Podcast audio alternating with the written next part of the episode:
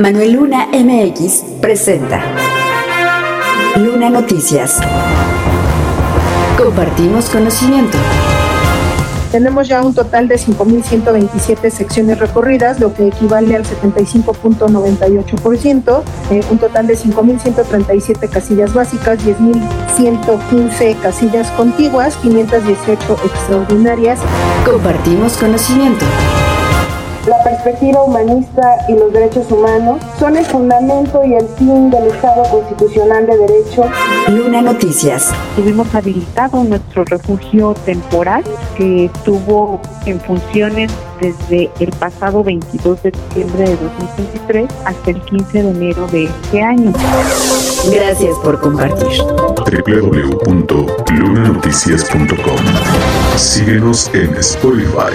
De acuerdo con Griselda Camacho, coordinadora de Protección Civil y Bomberos de Toluca, durante la temporada invernal el Ayuntamiento de Toluca brindó refugio temporal a 52 personas en situación de calle. El refugio operó del 22 de diciembre al 15 de enero del presente año. Tuvimos habilitado nuestro refugio temporal que estuvo en funciones desde el pasado 22 de diciembre de 2023 hasta el 15 de enero de este año. La finalidad de este refugio temporal pues es brindar un espacio seguro, un espacio donde todas las personas que se encuentran en situación de calle, el servicio totalmente gratuito, con esta finalidad de proteger pues a las personas que se encuentran en situación de vulnerabilidad o que por alguna razón recibieran el servicio, dado que sus lugares de origen pues están distantes de, de la capital. Y en ese sentido es que operó nuestro refugio temporal con todos los protocolos sanitarios, con todos los protocolos también pues de hacer una revisión médica de las personas que hicieron uso de este servicio.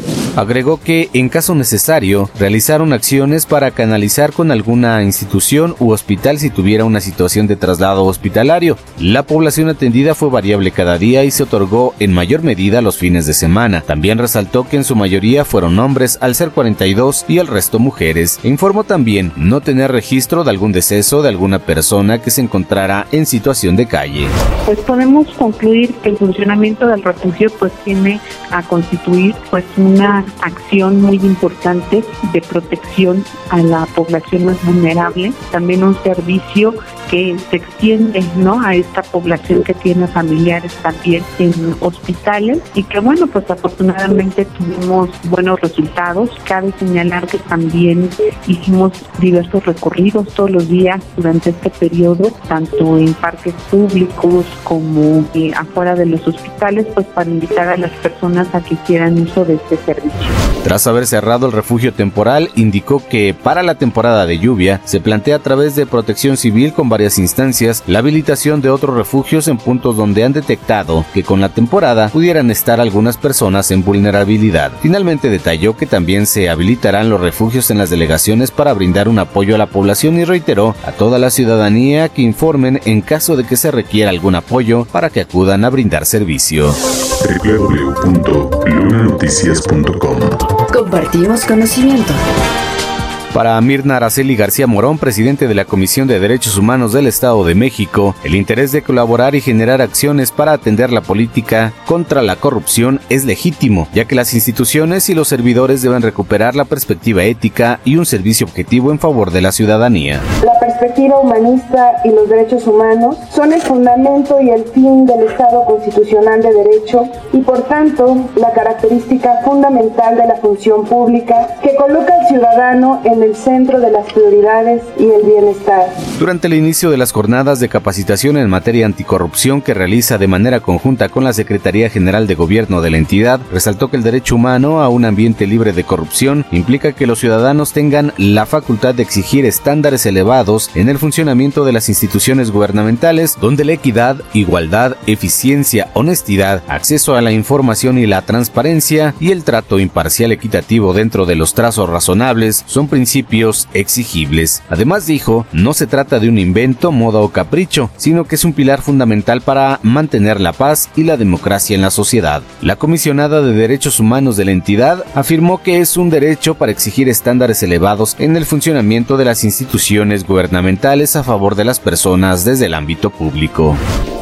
Postulados de un derecho humano de reciente cuño, el derecho humano a la buena administración pública, que lleva implícito su correlato, el derecho humano a un ambiente libre de corrupción. Al hacerlo, destacamos el papel impostergable de las instituciones y de los servidores públicos al servicio único y auténtico del pueblo.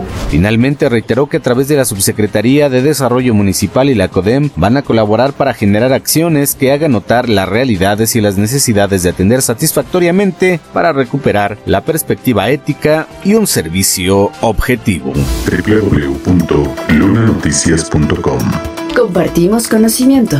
Síguenos en Google Podcast. Durante la sesión ordinaria del Consejo Local del Instituto Nacional Electoral en el Estado de México, se dio a conocer que tras realizar recorridos, el personal del INE ya tiene identificados los lugares donde se podrán instalar las casillas para votar el próximo 2 de junio. Al respecto, Liliana Martínez Díaz, vocal de organización, dio a conocer que el 76% de los lugares ya se tienen ubicados. En la sesión de la Comisión Única, con fecha de corte eh, del día de hoy, 29 de enero, tenemos ya un total de 5.127 secciones recorridas, lo que equivale al 75.98%, eh, un total de 5.137 casillas básicas, 10.115 casillas contiguas, 518 extraordinarias y 58 casillas especiales. Agregó que el 15 de febrero concluyen los recorridos por las juntas distritales para la ubicación de los inmuebles en donde se van a instalar las casillas el próximo 2 de junio. Aunado a ello, se concluyó poner a disposición de los integrantes del Consejo Local las minutas que se han levantado en cada uno de los recorridos. Y es que la importancia de tener la ubicación de los inmuebles radica en que, previo al día de la jornada electoral, los mexiquenses mayores de 18 años con posibilidad de votar puedan ubicar con tiempo el lugar donde se ubique la casilla en la que podrán ejercer su derecho. www.lunanoticias.com Ya tienes conocimiento. Compártelo.